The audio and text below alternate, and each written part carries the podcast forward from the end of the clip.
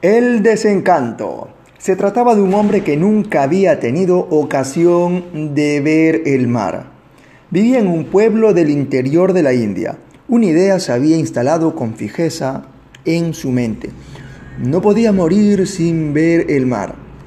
Para ahorrar algún dinero y poder viajar hasta la costa, tomó otro trabajo, además del suyo habitual. Ahorraba todo aquello que podía y suspiraba porque llegase el día de poder estar ante el mar. Fueron años difíciles. Por fin ahorró lo suficiente para hacer el viaje. Tomó un tren que le llevó hasta las cercanías del mar se sentía entusiasmado y gozoso. Llegó hasta la playa y observó el maravilloso espectáculo. Qué olas tan mansas, qué espuma tan hermosa, qué agua tan bella. Se acercó hasta el agua, cogió una poca con la mano y se la llevó a los labios para degustarla.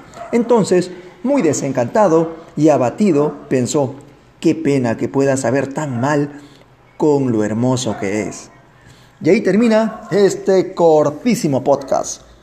Reflexión, o el maestro dice, por ignorancia, cuando tus expectativas no son satisfechas, te desencantas. El ser liberado solo espera aquello que ocurre. Efectivamente, el ser liberado no tiene expectativas, solo espera que las cosas ocurran. Es todo. Hasta el siguiente podcast.